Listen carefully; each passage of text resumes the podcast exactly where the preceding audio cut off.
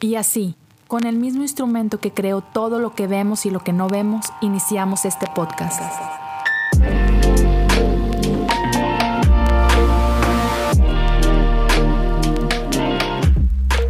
Bienvenidos a Cosas Comunes. works out. And so he was really close with Mariano because Mariano's a strong Christian. So while he was Yes. chaplain there, they became really good friends. And so, you know, Mariano's got his whole foundation and all that Uh-huh. stuff. And so, yeah, that's how all of that goes. Let me find Small this. world, man. Ah, very, very bad clap. there you go. Much better. Ah, Sí, está, va a estar buena. Va a estar buena esa, esa comidita con ellos el, el jueves. So they asked for money. I know, right? Like, no, no, no. We're here to ask you for money. then we dip out. hey, like Mariano has plenty of money, man. Like he doesn't now need no money from us. Like, he he's got Yankees money. That's not. He's retired. Well, sure, but uh, he, he got paid really good, man, he- Oh, yeah, during his time. Pero bueno, hablemos de Levítico.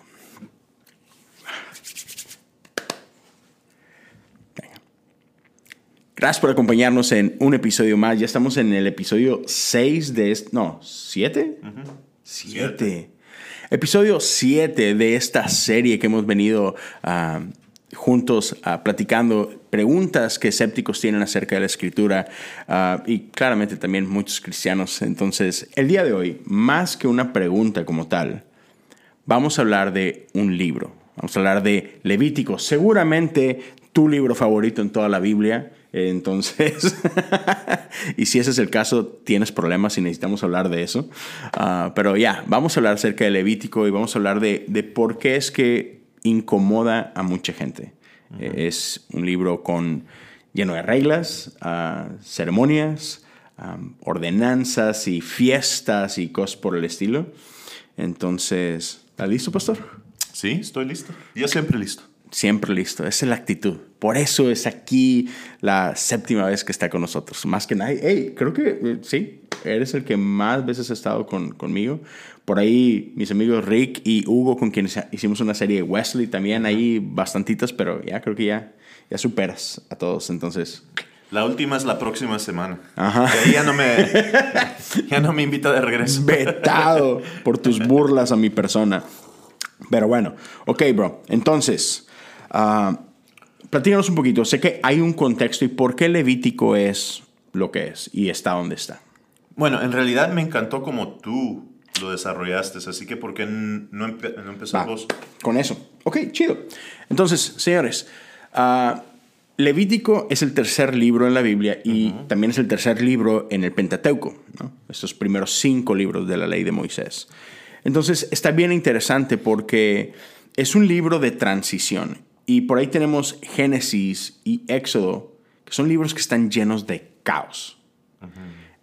Incluso abre la Biblia y en los primeros tres versículos ya te encuentras con que la tierra estaba desordenada y vacía. La tierra era caos.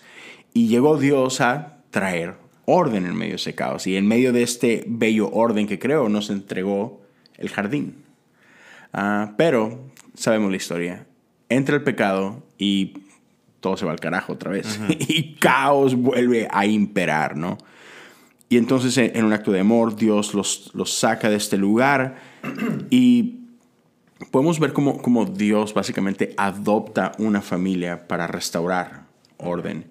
Y, y Dios toma esta familia a través de la cual quiere bendecir al resto de la tierra. Y como te lo podrás imaginar, caos, una vez más, ¿no? Caos impera y las cosas van declinando cada vez más hasta el punto en que esta familia que Dios había escogido llega a ser esclavo del imperio más poderoso de, de ese tiempo, el egipcio. Y pasa cientos de años después donde Dios los rescata de en medio de ese cautiverio y Dios los lleva a la tierra prometida, ¿no? A la tierra de la promesa. Pero, pero es justamente en esa transición de esclavitud a la tierra prometida que Dios les regala este libro. y, es, y, es, y lo tenemos que ver de esta forma.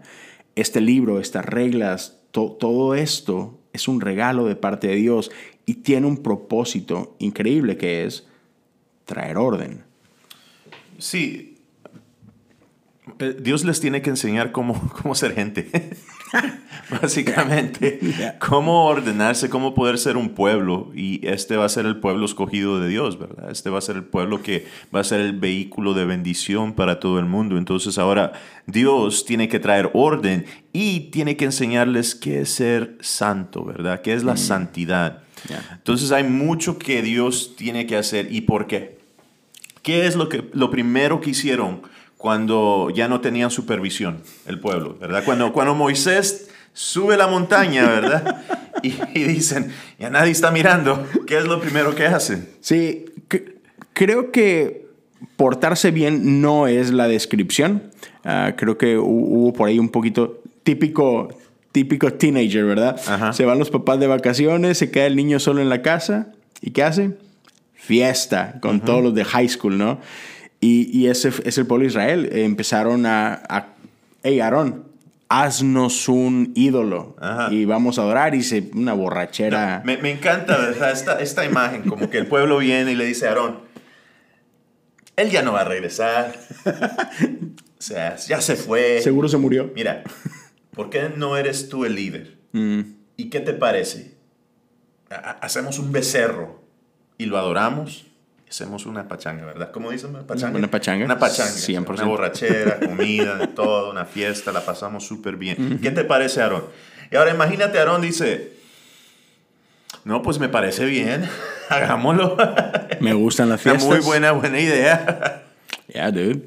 Sí, y se descontroló. Ese es el punto. Otra vez, caos. Ajá. O sea, no sé, te- tenemos algo, ¿no? El ser humano tiene, tiene esta, este fetiche por el caos de alguna forma, ¿no?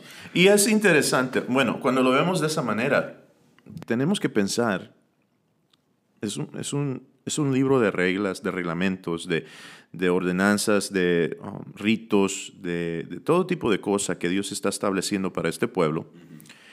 Y si somos honestos, el uno con el otro, todos necesitamos reglas en nuestras vidas, o por lo menos en alguna área de nuestras vidas. Hay personas que necesitan, definitivamente necesitan reglas sobre sus finanzas, porque si no hay, si no hay algún, una regla que tiene que seguir en finanzas, se lo gasta. Así como llega, se Ajá. va. ¿Qué- Como dice mucha qué- gente, ¿Qué, importa? Hay que pagar la, no sé, la electricidad, o hay que pagar el agua, hay que pagar, no sé, hay que comer. Ya. O pagamos todo eso, pero no queda para la comida. O típico, y, y yo, yo soy culpable de esto, ¿no?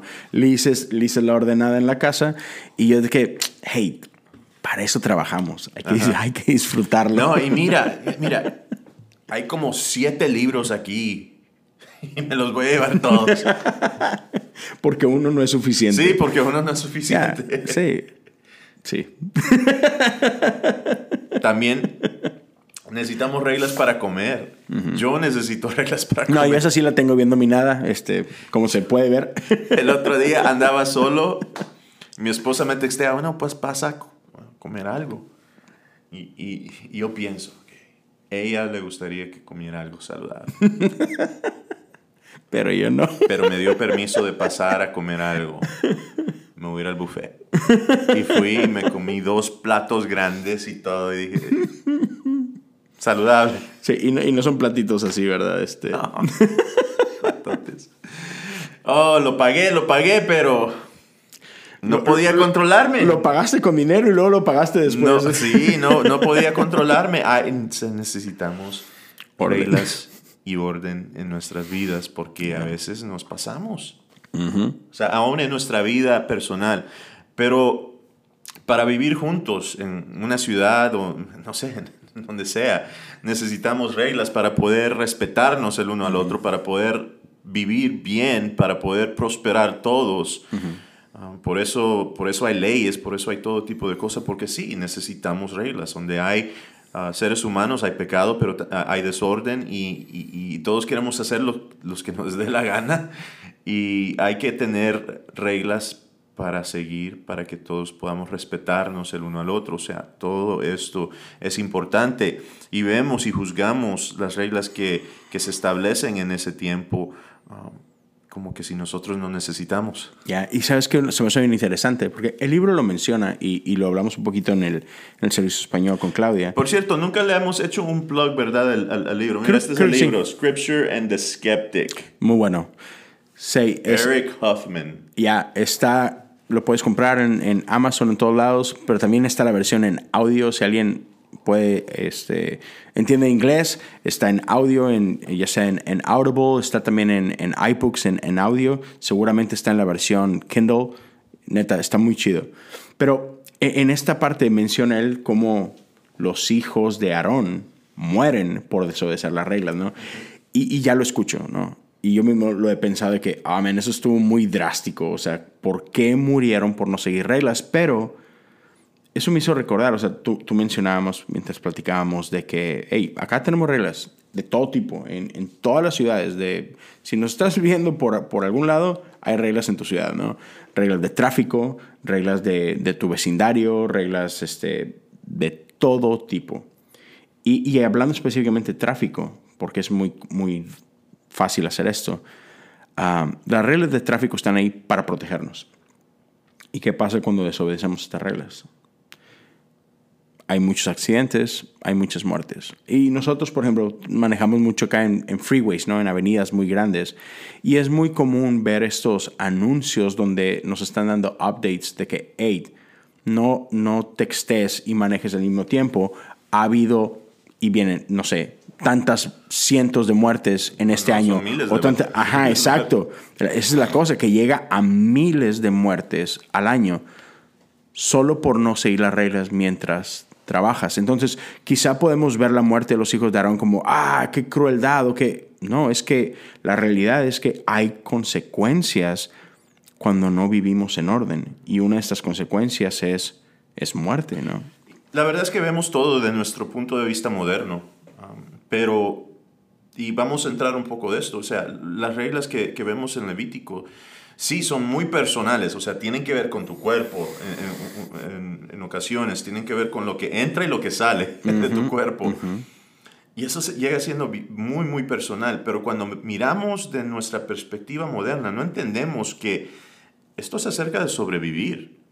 Si no hay reglas, si Dios no establece estas reglas o algunas reglas para este pueblo, no van a sobrevivir en el desierto, son nomads. ¿Cómo se dice nomads? Nómadas. Nómadas. Eh, eh, eh, ahorita están en el desierto, están tratando de sobrevivir. No hay, no hay agua potable, no hay, uh, no hay a dónde ir al baño, no hay, no, hay, no hay todo tipo de cosas. Yo me recuerdo de que cuando, este va a ser largo yo creo, yo me recuerdo que cuando fui a Haití después del, del terremoto, ya se me olvidó qué, qué, año fue, pero fui a Haití después del terremoto, ese terremoto terrible que tuvieron. Y habían um, estas ciudades de, de, puras carpas, de tents. No hay baños. Yeah. ¿Dónde, ¿Dónde sale todo? ¿Dónde va todo? La calle. Yeah. Donde sea. Huelía feo. ¿Por qué? Porque no hay, no hay dónde. O sea, eh, muchos lo, iban y lo tiraban, ¿verdad? En una finca o no sé dónde. O sea, ahí es donde lo tiraban, pero... ¿Qué van a hacer? Ya. No hay dónde, no hay dónde. Y entonces tú piensas acerca de la higiene, piensas acerca de, de, todos los virus, ¿verdad? Todos las, los, las, los parásitos, todo, todo esto que vive en el pueblo. Y Dios está diciendo, pues no compartan eso. Exacto. Sí, sí, sí. Una vez e, era no solo sobrevivencia, pero esto, estas leyes, estas reglas, son cosas que los hicieron diferentes al resto de los pueblos. Y es una de las razones por las cuales este pueblo pudo florecer mientras otros desaparecían, ¿no? Sí.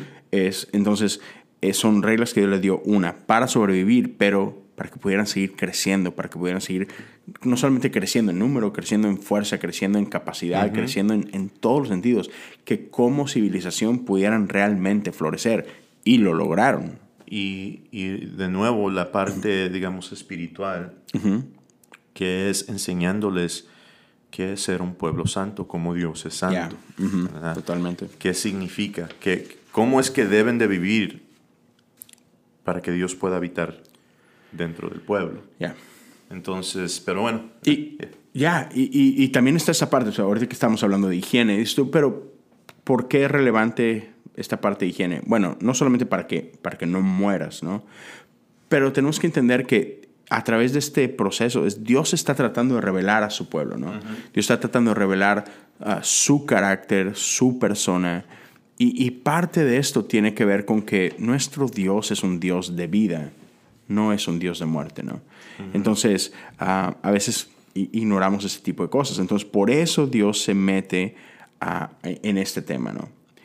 Y, y quiero hablar, porque es, es facilísimo juzgarlos en nuestra modernidad, como hablabas tú. Y hace un... Hasta, sí, nosotros que tenemos aire acondicionado, que tenemos, ¿verdad? que, que tenemos agua potable, agua, que corre por nuestras casas. Y no solo eso, tenemos agua que, que ahora es para, beber, para, para beber. Hay distinción, ¿verdad? Uh, el agua con la que te bañas, que te lavas. Tenemos jabón, tenemos, ¿verdad? Shampoo, right. que huele rico. Uh -huh. Ya. Yeah. Uh, y, y yeah. con todo esto, creo que hasta hace unos años podríamos otra vez juzgarlos y decir qué tipo de personas son. Pero escucha este pasaje, viene de Levíticos 13, versos 45 y 46. Dice así, los que sufran de una enfermedad grave de la piel deberán rasgar su ropa y dejar su cabello sin peinar. Tienen que cubrirse la boca y gritar, impuro, impuro. Permanecerán ceremonialmente impuros todo el tiempo que les dure esa enfermedad grave y deberán vivir aislados en un lugar fuera del campamento. Hoy no tenemos excusa, porque hoy seguimos viviendo esto.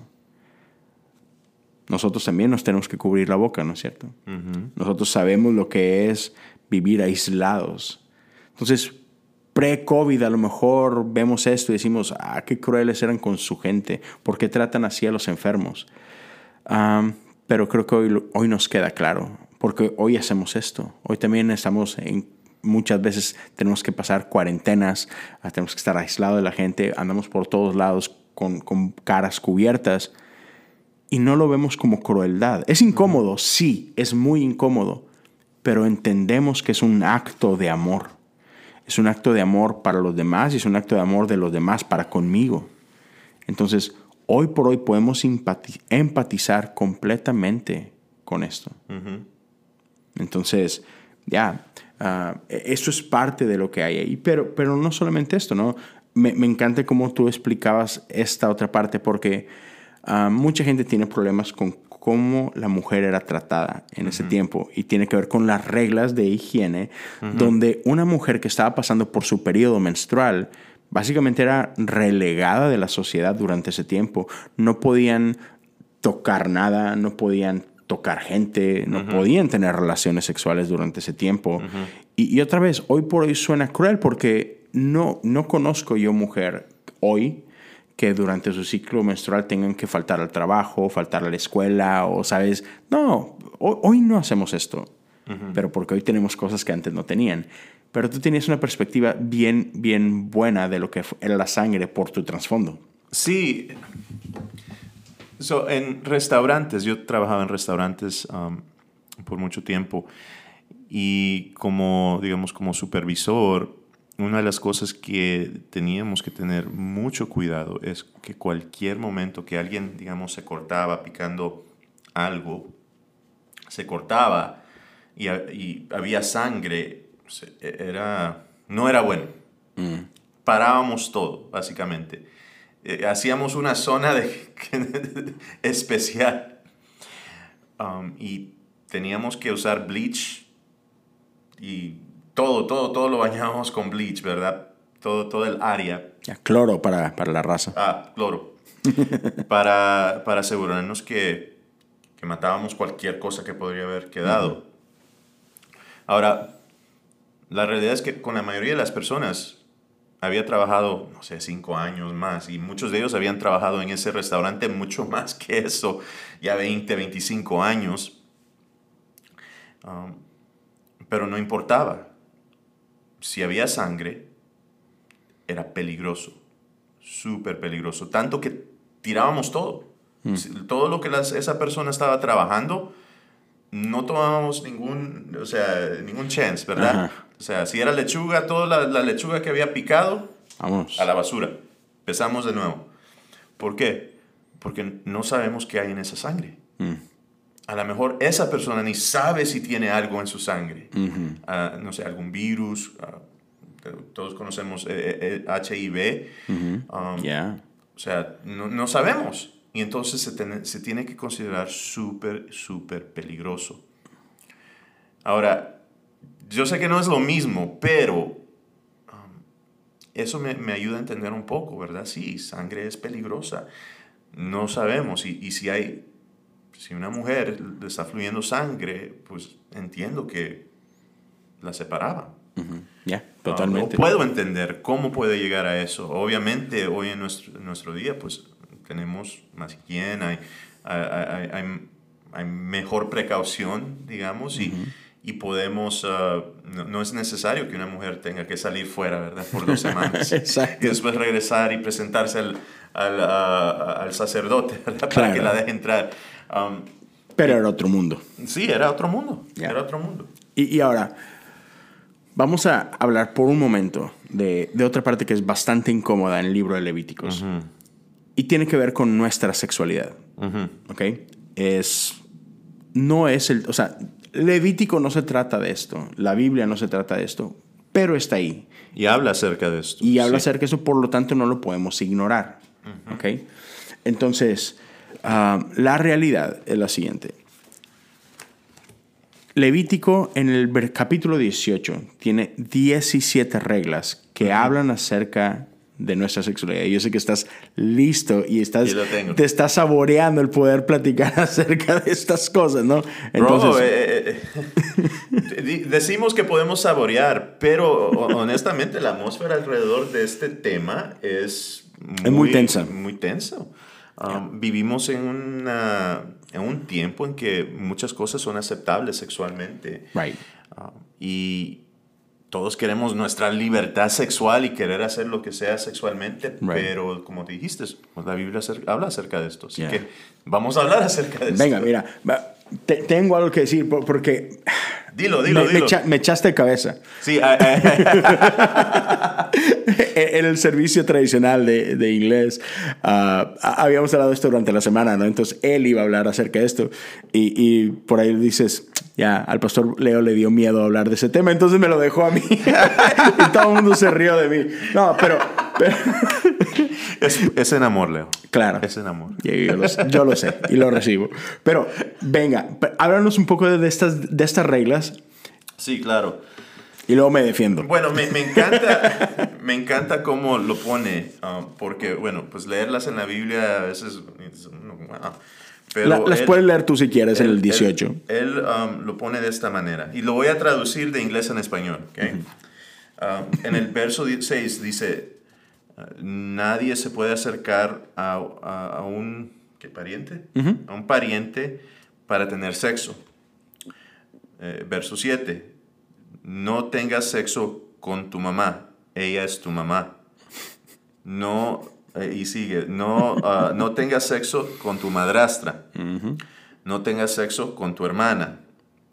No tengas sexo con tu nieta. No tengas sexo con tu stepsister. ¿cómo se? Con tu... ah, oh, amén, sí es cierto, no es hijastra, es hermanastra. Hermanastra. Ah, no tengas sexo con tu tía. No te- tengas sexo con ninguna de tus tías. En serio, no tengas sexo con tías.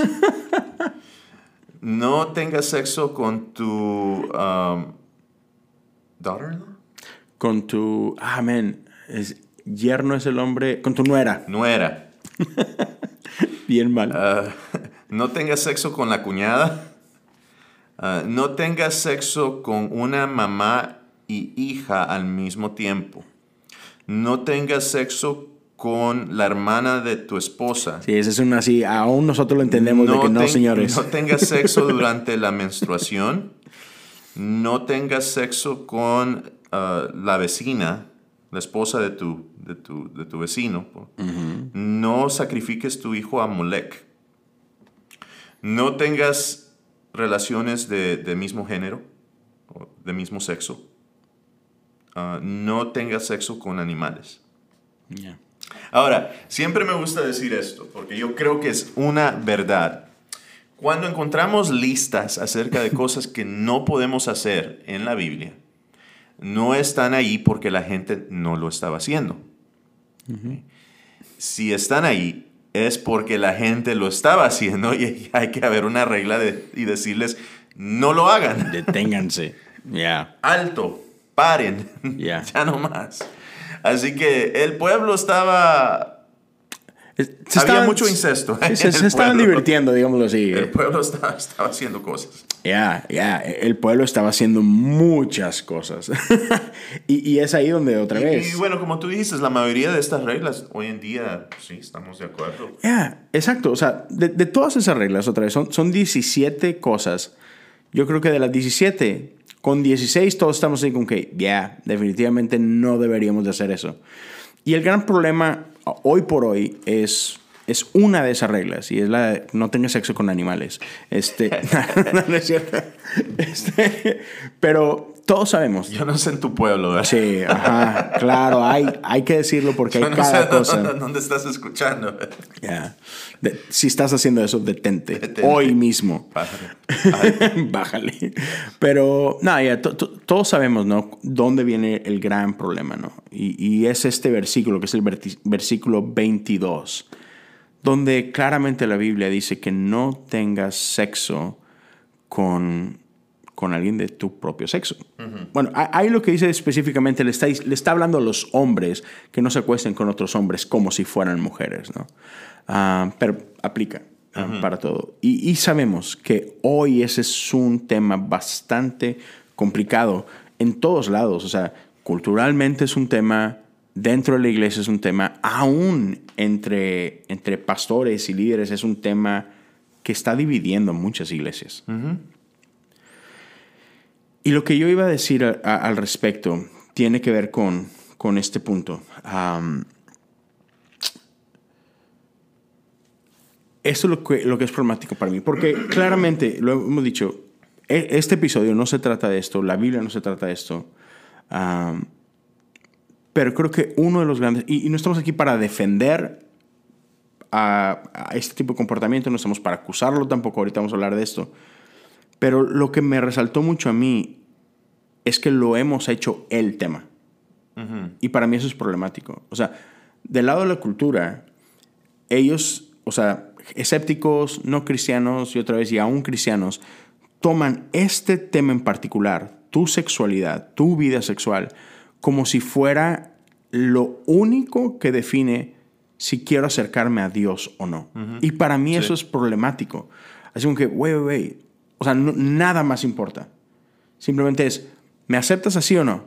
¿No? Ah, entonces no quiero nada contigo y con tu Dios. Cuando, hey, señores, somos, señores y señoras, niños y niñas, chicos y chicas, somos más que nuestra sexualidad. O sea, ya, sexualidad es una parte importante de quién somos, pero eso no me define a mí por completo. O sea, yo soy mucho más que con quien me acuesto en la noche. Uh, entonces, pero otra vez, eh, la cultura lo está haciendo algo determinante. No, no, no. Es que si no aceptas esta parte de mí, entonces no quiero que ver nada contigo. Y por el otro lado, creo que la iglesia no se queda atrás. O sea, la iglesia comete el mismo tipo de error. Hemos hecho esto el tema central para dejar que gente se acerque a Dios o no. Para mí, bueno, una de las cosas es esta, y, de la cultura es una cosa, dentro de la iglesia también es otra cosa. Dentro de la iglesia, personas que dicen, no, pues yo quiero, quiero recibir a gente de homosexual, dice, bueno, pues entonces voy a ignorar esta parte de la Biblia. O voy a ignorar esos, esos versículos o pasajes de la Biblia para para no tener que lidiar con eso, porque quiero que ellos vengan. Y yo creo que eso es muy incorrecto. Tenemos que hacer sentido de esto. Está aquí, no lo podemos ignorar, no podemos tirarlo a la basura y decir, bueno, no aplica hoy en día, porque sí aplica. hay, que, hay, hay, hay, que hacer esto. El otro lado es que toman esto y lo hacen un pretexto para poder excluir a, a personas de la iglesia. Y decir, no, pues si no cambias, no entres. O si, si, si, eres así, pues no puedes acercarte. O e, X cosa. Y, y, también otras iglesias toman esto como, de nuevo, otro pretexto para, para, para, para el odio, para odiar a estas personas y para hacer mal hacia estas personas. Y eso es eh, tampoco es para nada lo que somos llamados a hacer, ni, ni, no podemos vivir de esta manera. No podemos usar, ambos están usando la Biblia a, su propia manera y a su propio gusto, y eso es equivocado. No podemos hacer esto, mis eh, amados hermanos y hermanas. Si tú estás tomando todo esto fuera de contexto, tanto de, de este lado como de este lado, estás mal para, alto, estás siendo perezoso en tu hermenéutica, en tu interpretación. Arrepiéntete verdaderamente de eso. Ah, y pídele que al Espíritu Santo te, que, te guíe, y no por tu carne, sino por el Espíritu verdaderamente. Um, yo creo que eso a veces um, no podemos hacer esa distinción. Creemos que estamos bien y no. Mm. El amor yo creo que es algo que no definimos muy bien. Ya, nos cuesta. Um, porque cuando hablamos de amor, siempre, siempre es acerca de nuestra emoción. Aún cuando, cuando los predicadores dicen, no, es una decisión, pero muchas veces queremos hacerlo basado en nuestra, una decisión basada en nuestra emoción, en nuestro sentir. Y me encanta esta definición que escuché um, de Bishop Barron acerca de, del amor. Y eso es um, desear o, o, tener voluntad de bien hacia otra persona. Porque sí, el amor también tiene que, ser, que ver con nuestra voluntad, porque es una orden, no es una opción.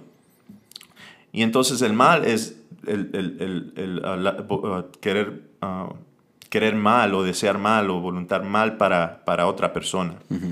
Entonces, para mí eso me ayuda. Si, si, si en tu hermenéutica usas versículos como este para hablar mal, para, para hacer mal en contra de, personas homosexuales o LGBTQ. LGBTQ más. sorry, sorry, sorry. Um, estamos mal. Aún a esas personas queremos desearle el bien. Y ahora eso no quiere decir que vas a comprometer tu interpretación o tu hermenéutica acerca de la palabra de Dios, pero tienes que hacerlo dentro del contexto correcto. De todo, de toda, las de toda la, escritura. Ya, y, creo que parte de lo que hacemos muy mal en ese caso es que estamos tomando un rol que no nos corresponde. O sea, creo que muchas veces la iglesia ah, ve esto y nosotros queremos jugar el rol de juez y no nos corresponde. O sea, creo que nuestro rol es el de anunciar las buenas nuevas de salvación a todos. nosotros creemos en una, en una mesa abierta. Ah, como iglesia metodista es parte de nuestra tradición. Creemos en una mesa abierta. Y, yo creo y, tengo bien claras las palabras de Jesús cuando está ah, hablando en parábolas a, la gente. Y, y, una de las formas en las que él describe el reino de los cielos es como una fiesta a la cual están invitados, pero hay gente que no quiere venir. Y él dice, hey, vayan por todos lados, vayan por las calles, vayan por los callejones, vayan por el campo, vayan e inviten a todos. Y creo que a veces olvidamos eso. Nuestro rol es el de aquel que lleva las invitaciones a la fiesta, pero a nosotros no nos toca decidir quién está invitado y quién no.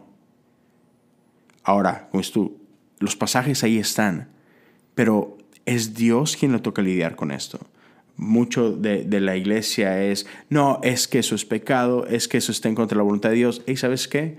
El Espíritu Santo es el que trae convicción de pecado, no tú ni yo. Dejemos que Dios haga su trabajo. Nosotros tenemos que amar y como, como acabas de decirnos ahorita, amar es yo tengo que desear y hacer el bien a, los demás, no el mal.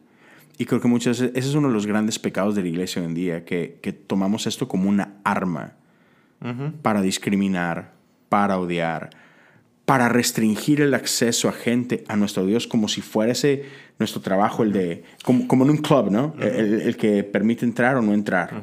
ahora, esa es la relación que tenemos con, digamos, con el mundo, por ponerlo de esa manera.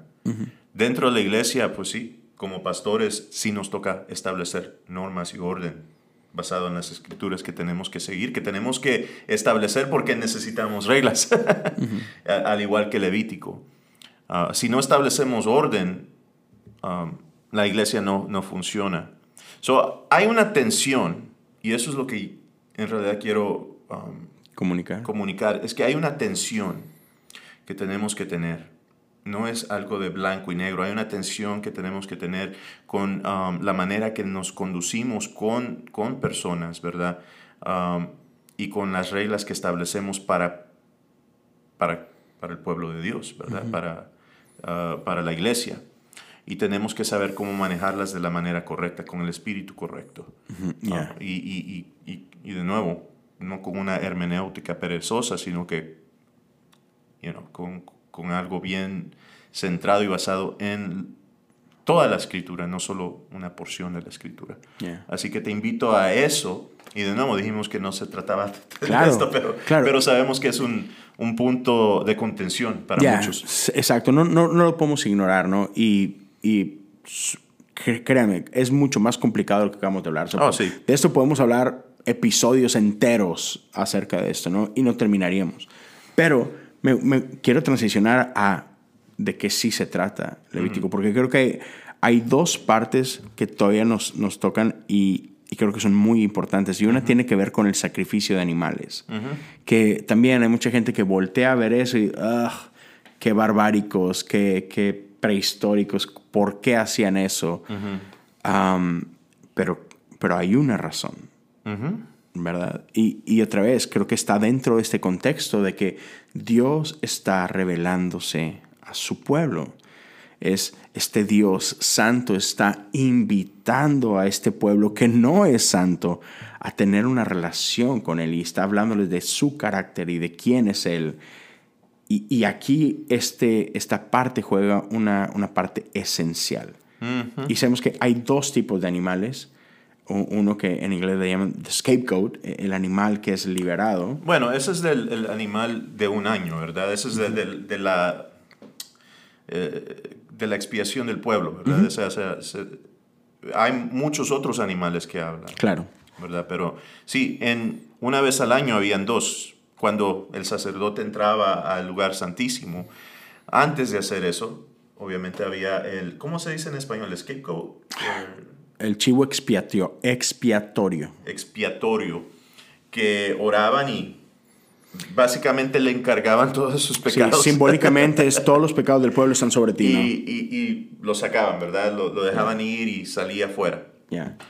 Luego había el sacrificio. Right. Yeah. Y, y, creo que por un lado, o sea, esta, esta parte del, del, chivo expiatorio es, es, este entendimiento de que, hey, es que no puede haber comunión del pecado con nosotros. O sea, el pecado... O con Dios.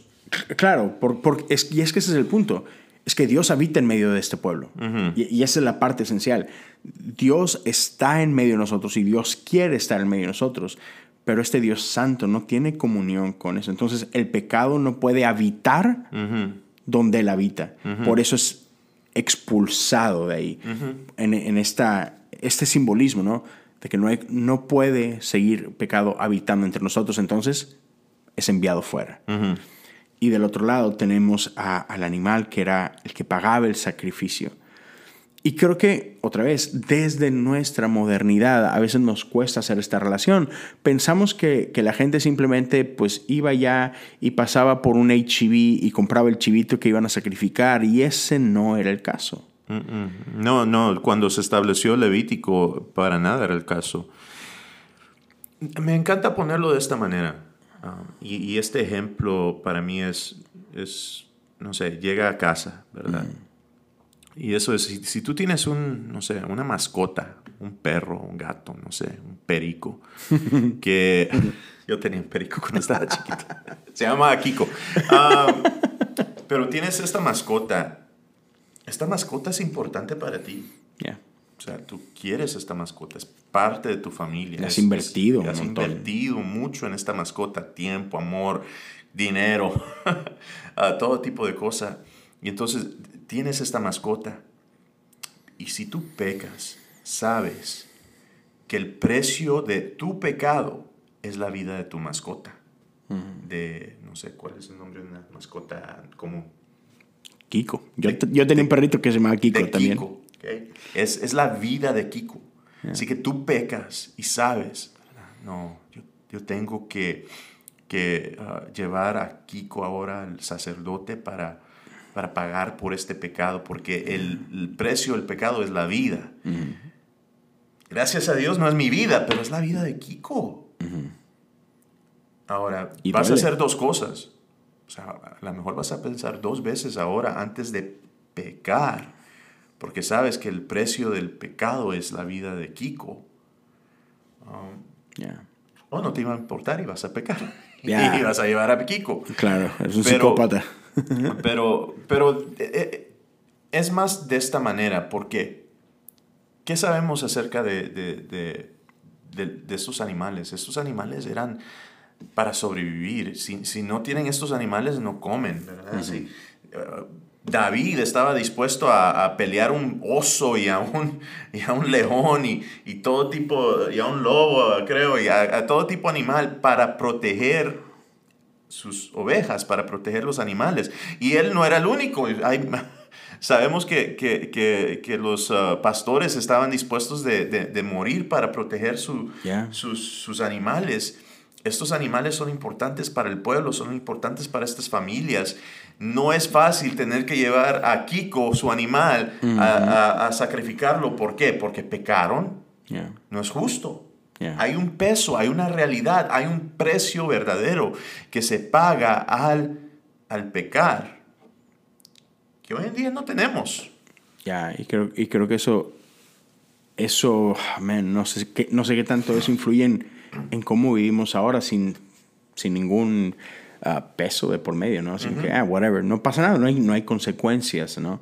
Am, entonces, otra vez, es esta, eh, todos estos son simbolismos y, y era parte de Dios de que ellos pudieran entender de que hey, la paga del pecado es muerte. Y esto no es algo como que, que Dios está disfrutando, es que es que hoy es este animal, pero si no, si no cambias cómo vives, el día de mañana vas a ser tú.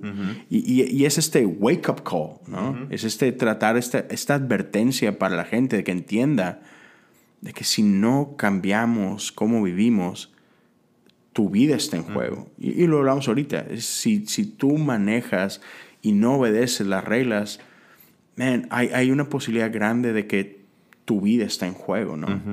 Y obviamente eso es algo que Dios no quiere para ti. Entonces Dios es un Dios de vida, no es un Dios de muerte. Entonces eso está ahí. Dios está tratando de llamar nuestra atención y llamarnos a su presencia. Está enseñándoles redención, está enseñándoles um, su deseo de, de continuar relación con ellos, aunque son imperfectos. Exacto. Ha hecho un, un camino para ellos. Ya. hacia Él. Y muchas veces pues, miramos esto y juzgamos. ¿Por qué? Porque tenemos mascotas hoy en día y decimos, ¿cómo van a tratar a sus animales? Ah, aunque no nos importa ir a la carnicería y comprar ¿verdad? lo que Sí, sea. sí, sí. Ah, tra- ah, hoy tratamos, te- te- voy a ser honesto, hoy tratamos animales mucho peor que ellos trataban a sus anima- animales. Ya. Mucho peor Ya. esa vaca, ese, ese cerdo, ese lo que sea, que, que hoy te comes, hombre, ha tenido una, una vida terrible. Terrible. Ya. Esas- Ellos le daban una buena vida, por lo Ya. menos. Eh, lo, lo que ellos tenían es lo que hoy sale carísimo, ¿no? Ajá. Este grass fed, Ah. este eh, tratar al animal con dignidad que hoy celebramos, e- ellos es lo que hacían. Nosotros somos los que hemos distorsionado eso, ¿no? No, sí, nosotros somos los bárbaros. Ya, Pero me encanta esto. Ese no es tampoco el final de Levítico. No. A mí me, me encanta que Levítico habla de ciertas fiestas y termina hablando de esto que conocemos como el jubileo. Yo sé que no lo tocamos en el servicio tradicional, pero, pero quiero hablar de ello. Porque yo, yo terminaba con, con- con esto eh, el día de ayer, es Dios nos está invitando a una vida levítica. Yo sé, yo sé, si, si no entendemos Levítico suena aburridísimo. No, no, no. Pero Dios nos está llamando a esta vida de santidad. Dios nos está llamando. Dios dice que Dios los separa a ellos, ¿verdad? Pero Dios no los separó para aislarlos. Dios los estaba separando para que fueran un modelo para el resto de las naciones. De que, hey, naciones, ustedes también pueden vivir así, como ellos. Y, la realidad es que este estilo de vida es un estilo de vida apetecible. ¿Por qué? Porque es una, es una nación ahora con identidad, es una nación con, con reglas que les permite florecer, que les permite crecer, que les permite tener mejor salud y mejor todo. O sea, es, es, es un estilo de vida ideal. Y Dios está llamando a todos a este estilo de vida. Entonces, otra vez, estamos llamados a vivir una vida levítica, pero aún el pueblo de Israel nunca vivió en la plenitud de Levítico. ¿Por qué? Porque al final, Dios está, dijiste ahorita, Dios está, ama la redención. Y algo que pasa con nuestros sistemas caídos es que nosotros tendemos a abusar de poder, tendemos a, a, no amar bien a otros y nos aprovechamos de las situaciones de otros. No, ah, no tejimos justicia en nuestros sistemas. Ajá, exacto. hay otro sistema de justicia, pero, pero dentro de nuestro sistema no hay, no hay, no hay justicia entretejida y, y eso es lo que el jubileo hace. Claro. Um, y ahorita quiero aprovechar eso que acabas de decir. Lo que pasa es que nosotros entendemos justicia como retributiva. Nuestro, nuestro entendimiento de justicia es venganza, es alguien tiene que pagar por esto que me acaba de pasar, cuando la justicia de Dios es restaurativa. Es esta mala interpretación de ojo por ojo, diente por diente, que no es, no es para nada lo que pensamos, la mayoría de nosotros pensamos de, de, esa interpretación de ese texto, sino que um, lo que nos está dando a entender es que la paga de la paga no puede ser más que la ofensa. Ya, y no, nosotros nos salimos de control. Nosotros demandamos más. Y sin embargo, jubileo es esta idea de que llega un tiempo en el que toda deuda debe ser perdonada. Toda deuda. Hey, si, si en este tiempo, por tus malas decisiones, habías perdido propiedades, tu propia libertad, eres esclavo. Exacto, o tu familia, porque a veces eh, primero empezar con la esclavitud de los que amabas. Entonces, Dios, eh, esta, esta justicia de Dios es, hey, yo vengo a perdonar todo. Yo vengo a hacer todo nuevo. Y entonces en esta justicia de Dios es, no importa tu pasado, yo vengo a darte un futuro nuevo. Y, amén, si no me equivoco y si he leído bien de esto, es, el pueblo de Israel jamás se atrevió a correr toda esa milla. Nunca llegó al jubileo. Se quedaron cortos todo el tiempo. Sí, sí. No, e, e, eso, es, eso es verdad. Sí, no solo, mira, no solo esto, ¿verdad? De que, wow, no, qué bonito que Dios um, perdona nuestros... Sabemos que Dios nos perdona nuestros pecados, eso no es nada nuevo.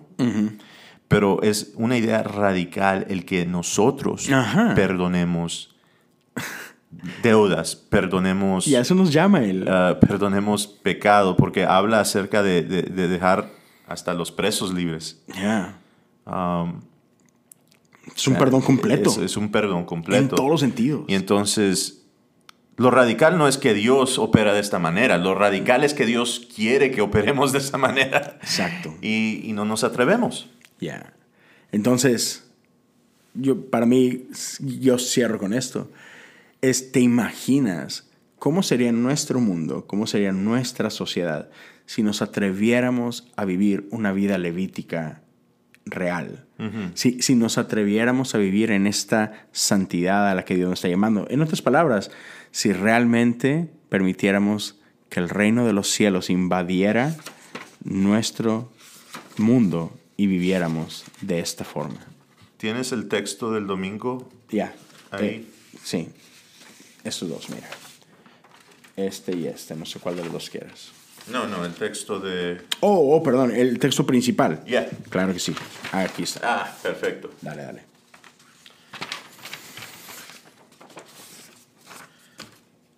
Pues tú sabes que para mí la, la escritura es importante y para mí siempre es un círculo, ¿verdad? Mm.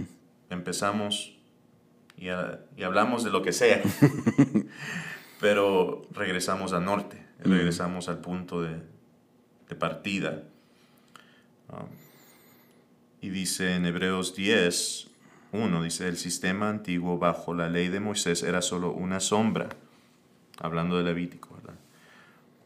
Un tenue, sí, un anticipo de las cosas buenas por venir, no las cosas buenas en sí mismas. Bajo aquel sistema se repetían los sacrificios una y otra vez, año tras año, pero nunca pudieron limpiar por completo a quienes venían a adorar si los sacrificios hubieran podido limpiar por completo, entonces habrían dejado de ofrecerlos porque los adoradores se habrían purificado una sola vez y para siempre, y habrían desaparecido los sentimientos de culpa. Pero en realidad esos sacrificios les recordaban sus pecados años tras años. Ahora bajamos al versículo 11. Bajo el antiguo pacto, el sacerdote oficia de pie delante del altar día tras día, ofreciendo los mismos sacrificios una y otra vez, los cuales nunca, nunca pueden quitar los pecados. Pero nuestro sumo sacerdote se ofreció a sí mismo a Dios como un solo sacrificio por los pecados válido para siempre. Luego se sentó en el lugar de honor a la derecha de Dios. Allí espera hasta que sus enemigos sean humillados y puestos por debajo de sus pies, pues mediante esa única ofrenda Él perfeccionó para siempre a los que están haciendo, haciendo santos. Levítico se trata del amor de Dios. Levítico se trata mm de Jesucristo. Es la sombra de lo que ahora tenemos hoy en día tú y yo. Y lo que queremos que todo el mundo conozca. Ese es el amor de Dios. Y tenemos que empezar a leerlo de esta manera. Y con eso termino yo. Ya. Así que Ahí está, gracias por habernos acompañado hasta acá. Ah, oh, hoy no comimos lonche porque esto es en la mañana. Sí. Así que nos ven con más ánimo y más, más energía. Es porque... Estamos más despiertos. No tenemos ahí pesado, ¿verdad? Ahí ¿no? ¿verdad? Un steak. Ah, pero, pero me puedes invitar a un steak ahorita y nos lo echamos con muchísimo gusto. Ahora sí, ya que hemos terminado. pero bien, entonces, amigos, eh, gracias por acompañarnos hasta acá. Ah, espero que esto te, haya abierto un poquito ah, los ojos o te, dé una perspectiva diferente acerca del Levítico. y, e, es, es, bueno ah, poder entender. Me, encanta eso que, que, dices constantemente, de que no seamos flojos en nuestra hermenéutica. Hey, la Biblia está ahí por algo. creo que eh, vivimos en un tiempo donde se, se, menosprecia bastante la escritura y tratamos como que de querer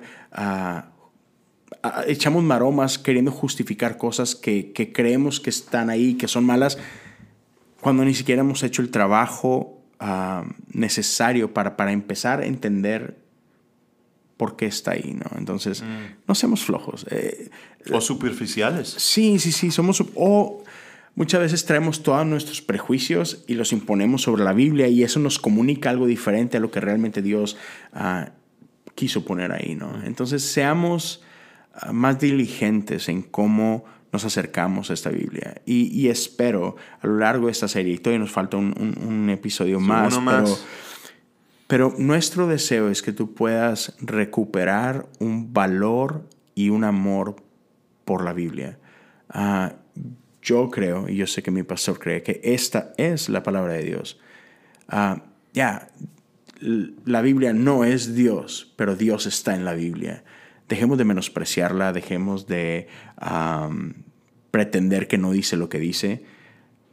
Ya, yo creo en la inspiración ah, de este libro.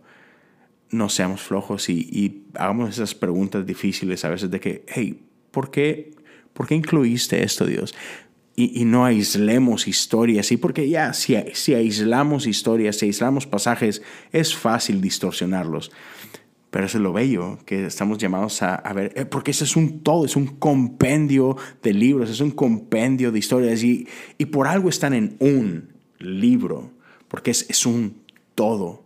Es parte de, este, de esta maestría de Dios a la hora de esto. O sea, Escuchaba a Jesse hace poquito que, que, nos decía esto, ¿no? Mucha gente, no, es que yo quiero una relación con Jesús y eso es suficiente. Es como que, ah, espera, el Padre nos dio a Jesús, Jesús nos dio el Espíritu, el Espíritu nos dio a la iglesia, la iglesia nos dio este libro. No podemos saltarnos estos procesos e ignorar esto que tenemos aquí. Esto nació en el corazón de Dios. Entonces, ya espero que poco a poco empieces a recuperar un valor por esto. Um, está y un deseo por leerla. Ya, porque, hey, ¿cómo conocemos a este Dios que decimos que amamos? A veces decimos cosas como. Con, con, declaraciones de estas empezamos el primer episodio de la serie. Es que no, es que yo sí quiero, quiero Jesús. Jesús está con ganas. Jesús es chido. Pero, pero el resto no es, wait, ¿cómo crees que aprendemos de él? ¿Cómo, cómo escogió Dios revelar su corazón hacia nosotros? Ya, e, este es el camino. Es, esta es una de las formas en las que Él se revela a nosotros. Entonces, no lo menospreciemos, no lo maltratemos, no, no seamos injustos con este libro tampoco. Si este episodio fue bendición para ti, ayúdanos a compartirlo en tus redes sociales. Si crees que alguien puede beneficiarse con este episodio, compártelo con ellos. si lo haces, déjanoslo saber. Déjanos saber qué es lo que piensas. Hey, YouTube, puedes ir ahí, dejar tus comentarios. déjanos saber qué, qué, es lo que Dios te ha estado ah, mostrando durante estas semanas. Ah, y si lo compartes en redes sociales, por ahí, taguenos. Uh, nuestros handles van a estar ahí abajo. Leo Lozano HU, ah, Pastor César Martínez 83, si no equivoco. Ahí va a estar el correcto si lo dije acaso mal. ya y si quieres apoyar este, este contenido, puedes hacerlo a través de patreon.com, diagonal cosas comunes. Puedes apoyar desde un dólar al mes por el tiempo que tú lo desees una vez más, gracias. Valoramos un montón tu tiempo, ah, valoramos un montón ah, tu atención. Así que, pastor, nos vemos la próxima semana. Cuídense. Dios lo bendiga.